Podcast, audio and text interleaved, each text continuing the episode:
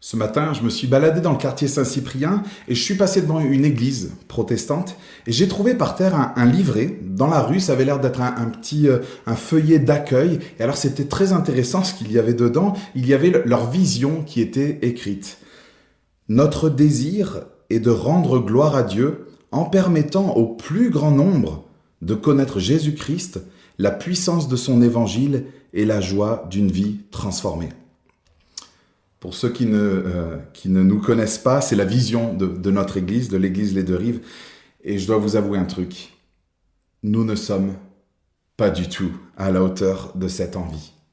Nous ne sommes pas à la hauteur de ce désir. Venez nous visiter dès qu'on pourra se retrouver enfin. Nous sommes un groupe de bras cassés, de personnes qui ont des histoires toutes différentes, qui se traînent des boulets, des casseroles en tout genre. Si vous pensez que l'Église, c'est les bisounours, les télétubbies, vous vous trompez entièrement. L'Église, c'est un rassemblement de pécheurs qui ont des luttes, qui ont des faiblesses. Nous ne sommes pas du tout à la hauteur. Souvent, nous avons peur, nous manquons de confiance dans notre Dieu. Nous faisons des compromis, nous faisons des erreurs. Mais l'expérience du peuple dans ces quatre chapitres ce matin nous rappelle une chose, c'est que Dieu n'est pas limité par notre faiblesse pour mener à terme sa mission et remporter la victoire. Rien ne le limite. Il est celui qui, qui concocte, qui transforme, qui concocte avec nos faiblesses, nos compromis. Il est celui qui maîtrise tout. Il est celui qui est pour nous et il est celui qui combat pour nous. C'est ici qu'est notre réconfort. Dans les huit premiers chapitres de ce livre, nous avons vu qu'Israël, le peuple de Dieu, vient de pénétrer dans le pays promis, Canaan, le pays que Dieu lui avait promis mais ce pays est à conquérir, car il est habité par les ennemis de Dieu. Des nations, nous dit la Bible, qui sont arrivées au comble de la méchanceté, au comble de l'idolâtrie, de la perversion, de la rébellion envers Dieu. Et les instructions sont claires. Et la semaine dernière, Josué venait de euh, rassembler tout le peuple et de leur rappeler cette loi. Les instructions sont claires. Ils doivent livrer bataille contre ces nations et ne faire aucun compromis, aucune alliance avec eux. Ce peuple vient de remporter deux batailles, euh, Jéricho et Haï, et ces victoires ont fait du bruit autour d'elles. Et il y a deux façons un peu de réagir quand le grand Dieu de toute la terre vient pour se venger, vient pour juger, pour faire justice. Il y a deux réactions. Il y a la, première réaction de ces rois au verset 1, et, regardez, lisez avec moi le, verset 2, des rois qui s'unirent d'un commun accord pour combattre ensemble contre Josué et contre Israël. Et il y a la réaction de ces habitants de Gabaon qui est de protéger leur vie. Ils vont d'ailleurs être très très malins. Vous avez compris cette ruse euh, alors qu'ils sont les prochains sur la liste des conquêtes d'Israël, ils vont se faire passer pour des habitants d'un pays très très très lointain pour bien montrer qu'ils n'ont rien à faire avec tout cela. Et c'est un vrai sketch, mais très habile. Regardez le verset 4, ils prennent des vieux sacs, de vieilles gourdes au verset 5, ils mettent des vieilles sandales, des vêtements troués et du pain bien sec pour montrer que la route était très longue. Ça devrait passer. Et verset 6, on lit ils allèrent trouver Josué au camp de Gilgal et lui dirent ainsi qu'à tous ceux d'Israël, Nous venons d'un pays éloigné, faites maintenant alliance avec nous. Les Israélites sont suspicieux, ils ne veulent pas désobéir à Dieu, souvenez-vous, si ces Gabaonites sont des voisins, il faut les exterminer. Alors, il pose la question, verset 7. Peut-être habitez-vous sur notre territoire, comment ferions-nous alors alliance avec vous? Verset 8, ils dirent à Josué, nous sommes tes serviteurs. Josué leur demanda, Qui êtes-vous? D'où venez-vous? Mais les Gabaonites passent la seconde, ils ont plus d'un tour dans, dans leur vieux sac. Et avec un petit peu de flatterie, vous savez, avec un peu de révérence, ça a l'air de marcher, verset 9, ils lui répondirent, Tes serviteurs viennent d'un pays très éloigné, à cause de la renommée de l'Éternel, ton Dieu. En effet, nous avons entendu parler de lui et de tout ce qu'il a fait en Égypte. Verset 11, il feinte même qu'ils sont envoyés, qu'ils sont en mission officielle, que ce sont les anciens et tout le peuple qui est derrière eux qui les envoie pour cela. Josué et ses hommes sont en train de tomber dans le panneau, la ruse fonctionne, verset 12. Voici notre pain. Il était encore chaud quand nous en avons fait provision dans nos maisons, le jour où nous sommes partis pour venir vers vous. et maintenant il est tout sec et en miettes. Verset 14. Les hommes d'Israël pardon, acceptèrent les provisions des Gabaonites et ne consultèrent pas l'Éternel. Verset 15. Josué fit la paix avec eux et conclut une alliance par laquelle il devait leur laisser la vie, et les chefs de l'assemblée leur en firent le serment. Quelle est l'erreur? Ils ne consultèrent pas l'Éternel. Quelle présomption Pas besoin de Dieu pour ça. Ils sortent de deux victoires, ils sont gonflés à bloc, pas besoin de déranger Dieu. Ils sont tout confiants et ils s'emballent. Et ils jugent trop rapidement de la situation. Ils ont ce pain dans, la main, c'est visible, c'est tangible. Ils ont vu les habits, les sandales, tout a l'air OK. Mais en fait, ils oublient l'essentiel. Consulter Dieu. Ils sont en train de se reposer sur eux-mêmes sur leur discernement, sur leur vue, sur leur propre capacité. Et il y a un bel enseignement pour nous. Quel est notre réflexe avant de prendre une décision euh, Est-ce qu'on a le réflexe de mettre Dieu dans l'équation, de vérifier ce que sa parole nous dit, de, le consulter, de le prier? Il est tellement facile hein, de se reposer sur nos, capacités et d'oublier Dieu, de se reposer sur notre propre discernement ou sur une réussite du passé. On est dans un domaine que l'on gère. Pas besoin de, prier pour ça. Mais on peut se faire avoir très vite et on peut très vite tomber dans un compromis quand on avance par la vue, quand on avance par nos sens et non par la foi et parce que l'on sait de Dieu. Et on le voit avec ce pain, ces sandales et ces vieilles outres et l'expérience. Et peut-être que vous avez vécu ça plusieurs fois. Nous ne sommes pas aptes à être nos propres guides. Nos sens, nos émotions nous trompent très, très souvent et nous égare. Il suffit qu'on nous flatte ou qu'on soit dans un domaine, comme je disais, que l'on maîtrise. Il suffit qu'on nous dise ce que l'on veut entendre et on tombe dans un piège. Et le compromis, c'est souvent ça. On se laisse convaincre parce qu'on voit, parce qu'on ressent, plutôt que parce que l'on sait de Dieu. Un site, un livre, un enseignant se dit chrétien et hop, on se met à le suivre, on se met à boire ses paroles, on rencontre une personne, elle sent bon, elle, se dit chrétienne, et on se précipite. Au lieu de vérifier, d'éprouver, de demander à Dieu ce qu'il veut, de vérifier dans sa parole ce qu'il dit et ce qu'il demande, au lieu de ça, on s'emballe. C'est sous nos yeux et on se lance comme Josué avec les Gabaonites et on fait alliance trop rapidement. Combien de personnes se sont engagées trop vite? Dans une relation, dans une situation, on pris une décision à la hâte, combien de compromis seraient évités si nous nous posions à regarder ce que Dieu veut vraiment pour nos vies, à vérifier ce qu'il veut, à vérifier dans sa parole, à le consulter? Dans quel piège es-tu en train de tomber ce matin? Dans, Par quoi est-ce que tu es en train de te faire tromper, s'il te plaît? Ce texte est une invitation à ne pas nous reposer sur notre propre intelligence. Prie Dieu, consulte-le. Ne nous faisons pas avoir et grandissons, ayons ce réflexe, pas dans les, que dans les grandes choses, mais dans aussi ces petites choses du quotidien, de dépendre de Dieu et de le, consulter. Énorme déception au verset 16. Euh, l'alliance est faite et, d'après la loi, il, était possible de faire une alliance avec un peuple qui venait de loin, avec des peuples qui étaient hors de Canaan, mais les Gabaonites étaient juste des voisins. Et maintenant, Josué, ses hommes, son peuple vont devoir vivre avec les conséquences de ce compromis. Verset 16. Trois jours après la conclusion de cette alliance, ils apprirent que ces hommes étaient leurs voisins et habiter sur leur territoire. Verset 18. Ils ne tuèrent pas les Gabaonites parce que les chefs de l'assemblée leur avaient juré par l'Éternel, le Dieu d'Israël, de leur laisser la vie. Mais toute l'assemblée murmura contre les chefs. Tous les chefs, verset 19, dirent à toute l'assemblée, nous leur avons prêté serment au nom de l'Éternel, le Dieu d'Israël. Et maintenant, nous ne pouvons pas les toucher. Vous feriez quoi à leur place? Le plan initial, ce sont des voisins. Livrons bataille, tuons-les.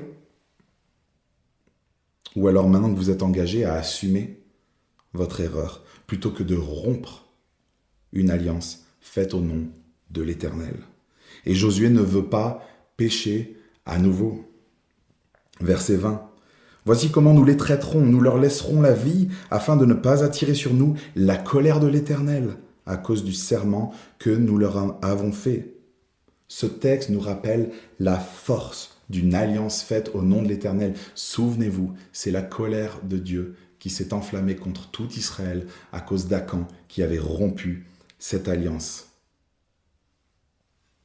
Les hommes d'Israël sont tenus responsables de leur négligence parce qu'ils n'ont pas consulté l'Éternel, mais ils ont cette responsabilité maintenant, et Josué l'apprend d'assumer et d'obéir, car le serment prêté demeure. Et cette loi du Deutéronome dont je vous parlais, elle disait de ne pas tuer ces peuples lointains, mais seulement de, les, les rendre esclaves, d'en faire des esclaves. Et Josué obéit au verset 26. Josué agit envers eux comme il avait été décidé, il les délivra des Israélites qui ne les firent pas mourir, mais il les destina dès ce jour à couper du bois et à puiser de l'eau pour l'assembler, et c'est incroyable, pour l'autel de l'Éternel, à l'endroit que l'Éternel choisirait. C'est ce qu'ils font encore aujourd'hui.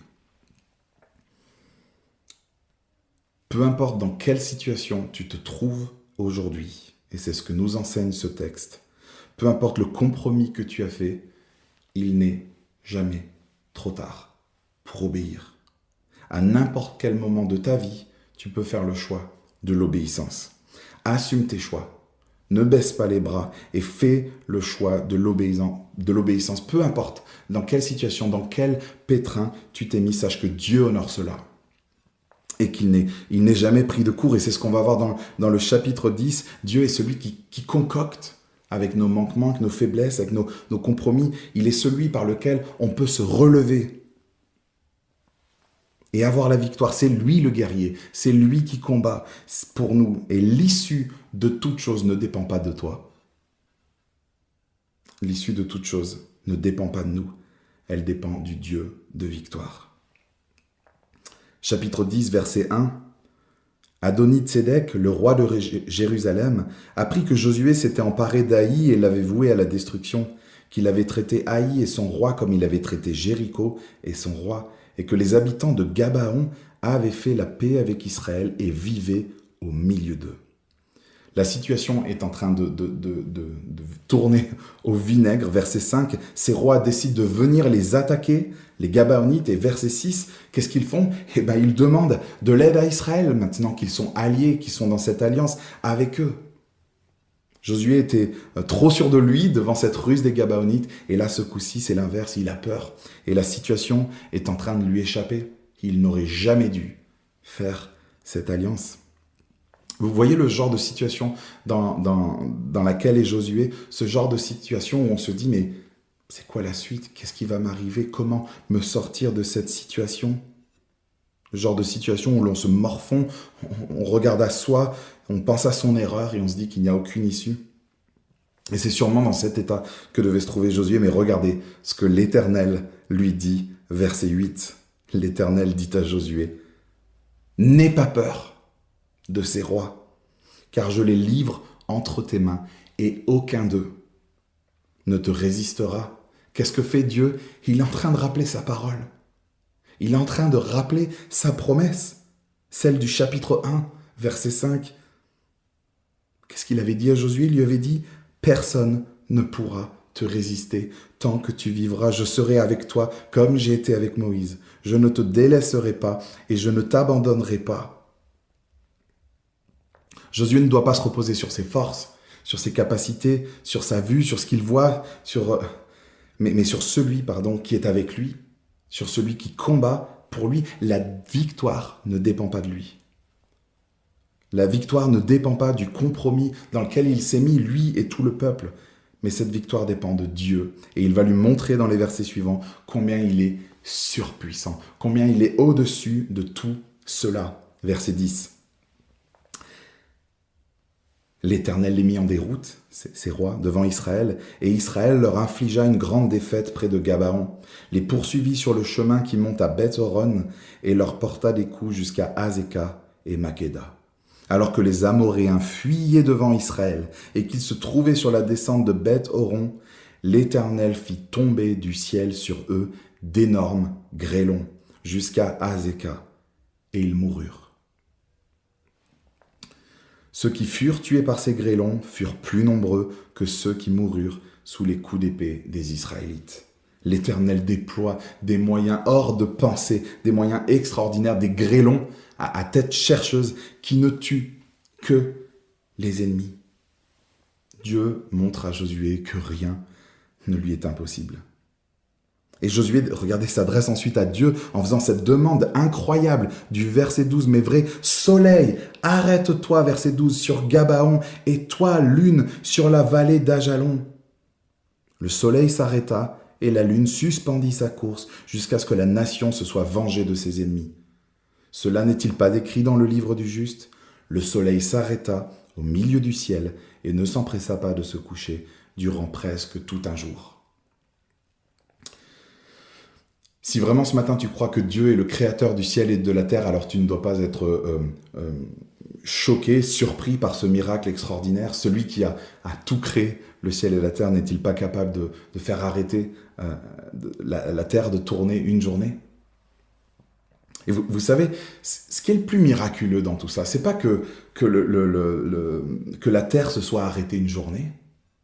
Il y a quelque chose de bien plus miraculeux que ça. C'est que chaque jour, la Terre continue sa rotation. Depuis tant et tant d'années, quelle garantie nous avons que ça va durer? Nous y sommes trop habitués, mais c'est un miracle qui se renouvelle chaque jour. Nous sommes surpris par la Terre qui s'arrête de tourner, mais il y a quelque chose de fou à longueur de journée, c'est que la Terre ne s'arrête pas de tourner autour du Soleil. Dieu, une fois de plus, démontra à Josué qu'il est, surpuissant, qu'il est extraordinaire et que rien ne lui est impossible. C'est lui qui se bat pour son peuple et il ne l'abandonnera jamais. Et Josué est, reboosté à son tour, c'est lui qui va fortifier ses hommes et il va faire quelque chose de hautement symbolique. Les, les rois donc se sont réfugiés dans une grotte et Josué demande à ce qu'on les lui amène. Verset 24. Lorsqu'on eut amené ces rois devant lui, Josué appela tous les hommes d'Israël et il dit aux chefs des hommes de guerre qui avaient marché avec lui, Approchez-vous, mettez votre pied sur le cou de ces rois. Ils s'approchèrent et mirent le pied sur leur cou. Josué leur dit, N'ayez pas peur et ne vous laissez pas effrayer, fortifiez-vous et ayez du courage, car c'est ainsi que l'Éternel traitera tous vos ennemis contre lesquels vous combattez un geste de, victoire qui est fort. Qui est sous leurs pieds? Les ennemis de Dieu. Ceux dont je vous disais au début, qui sont arrivés au, au comble de leur immoralité, de leur rébellion, de leur perversion, de leur méchanceté. Dieu est tout simplement en train de faire justice lorsqu'il tue ces personnes. Et ce geste symbolique rappelle au peuple qu'ils ont la victoire. Par Dieu. Il devait comprendre ce peuple avant de s'engager dans les conquêtes que nous avons vers le nord dans le chapitre 10, vers le sud au chapitre 11. Il devait comprendre qu'il n'avait rien à craindre. Et, dans les chapitres qui suivent, il va falloir me suivre. L'Éternel remporte victoire sur victoire pour son peuple. Chapitre 10, verset 40. Josué conquit tout le pays, la montagne, le Negev, la vallée et les coteaux, et il en bâtit tous les rois. Il ne laissa aucun survivant, et il extermina tout ce qui respirait, comme l'avait ordonné l'Éternel, le Dieu d'Israël. Fin du verset 42. L'Éternel, le Dieu d'Israël, combattait pour Israël. Chapitre 11, verset 8. L'Éternel les livra entre les mains d'Israël. Personne ne leur résiste. 11, 11, chapitre 11, verset 11 et verset 14. On lit encore qu'il ne resta rien de ce qui respirait. Chapitre 11, verset 23, Josué s'empara donc de tout le pays, conformément à tout ce que l'Éternel avait dit à Moïse, et le donna en héritage à Israël. Et si, vous voulez un peu de lecture pour ce soir, tout le chapitre 12 n'est qu'une liste de tous les rois que les Israélites bâtirent. Ces, ces, chapitres nous font totalement euh, tourner la tête et nous rappellent en fait que l'issue de toute la conquête, l'issue, euh, le, succès de toutes ces batailles est garanti par Dieu lui-même. Aucune de leurs erreurs n'a été définitive. Dieu, au contraire, il s'en est servi. Les Gabaonites sont devenus des serviteurs de l'Éternel, leurs esclaves. Même ces rois qui voulaient attaquer les Gabaonites, au final, ils se sont rassemblés. Ça a permis à l'Éternel de les battre plusieurs d'un coup. Dieu fait ce qu'il veut. Et il n'est pas limité ni par la faiblesse de son peuple, ni par quoi que ce soit pour vaincre tous ses ennemis. Et on, peut se poser cette question ce matin. Cette promesse du Dieu vainqueur, est-ce qu'elle est pour nous ce matin? Oh que oui. Et à combien plus forte raison maintenant que Dieu s'est occupé par Jésus-Christ de notre plus grand ennemi? Vous savez quel est le plus grand ennemi de votre vie? Celui qui gagne à coup sûr Celui qui ne rate personne Celui qui n'a pas besoin du coronavirus pour frapper fort Celui auquel on ne peut ni échapper, ni résister Celui qui nous fait peur et donc que nous occultons Cet ennemi, c'est la mort. Mais gloire soit rendue à Jésus-Christ qui est venu vaincre cette mort. Il est venu l'anéantir. il y a 2000 ans, vous en avez peut-être entendu parler de cette croix. Vous la voyez sur des pendentifs, vous la voyez devant quelques monuments. Mais cette croix, c'est l'endroit où Christ est venu ridiculiser la mort, lui enlever tout son pouvoir. Il en est ressuscité de sa mort. Et il offre maintenant la vie éternelle, une alliance à tous ceux qui viennent vers lui et qui le reconnaissent comme Dieu. Il faut que tu le saches ce matin. Dieu est plus puissant que la mort. Qu'as-tu à craindre pour ta vie? Il a déjà vaincu le plus grand des ennemis. Tu peux être confiant qu'il a remporté la victoire sur le péché. Il est à l'œuvre, il combat à tes côtés, tu n'as plus rien à craindre, rien ne peut stopper son action. Celui qui peut stopper la rotation de la terre est de ton côté, ni tes erreurs, ni ton péché ni tes manquements, ni tes compromis, ni tes peurs, ni ton stress, ni tes angoisses, ni ta faiblesse ne changeront rien. Le match est déjà plié. La mort, Satan sont déjà vaincus. L'Éternel a déjà combattu pour toi par Jésus-Christ. Tout est déjà fait. Maintenant, avance. Et non pas pour une victoire, mais dans la victoire. L'issue est certaine. L'issue de ta vie est certaine, peu importe ce qui se dressera sur ton chemin. N'aie pas peur et avance. Cette vision d'Église, les amis, elle est possible. Elle est possible non pas à cause de nous, mais à cause de celui à qui appartient la victoire. Celui qui, qui fait ça avec nous, des pécheurs, des gens faibles, qui manquons de le consulter, de le prier, qui manquons de foi. Mais en fait, ça ne dépend pas de nous. Ça dépend de lui. Et j'aime cette illustration. Vous savez, on est un peu comme dans un, match de foot, en fait, où le score est déjà là, il est déjà marqué, il y a déjà la victoire, le score final, c'est gagné, il est là, tout est plié, l'équipe adverse a perdu. Mais il y a ces 90 minutes où il y aura des tacles, des coups, des difficultés, des crampes, de la fatigue. Mais ce texte nous invite à lever les yeux et à contempler, à contempler le score final. La bataille est déjà faite, gagnée. Dieu a gagné tout, la victoire sur tout, même sur la mort. Alors, relevons-nous, avançons, obéissons, suivons-le. Ça ne dépend pas de nous.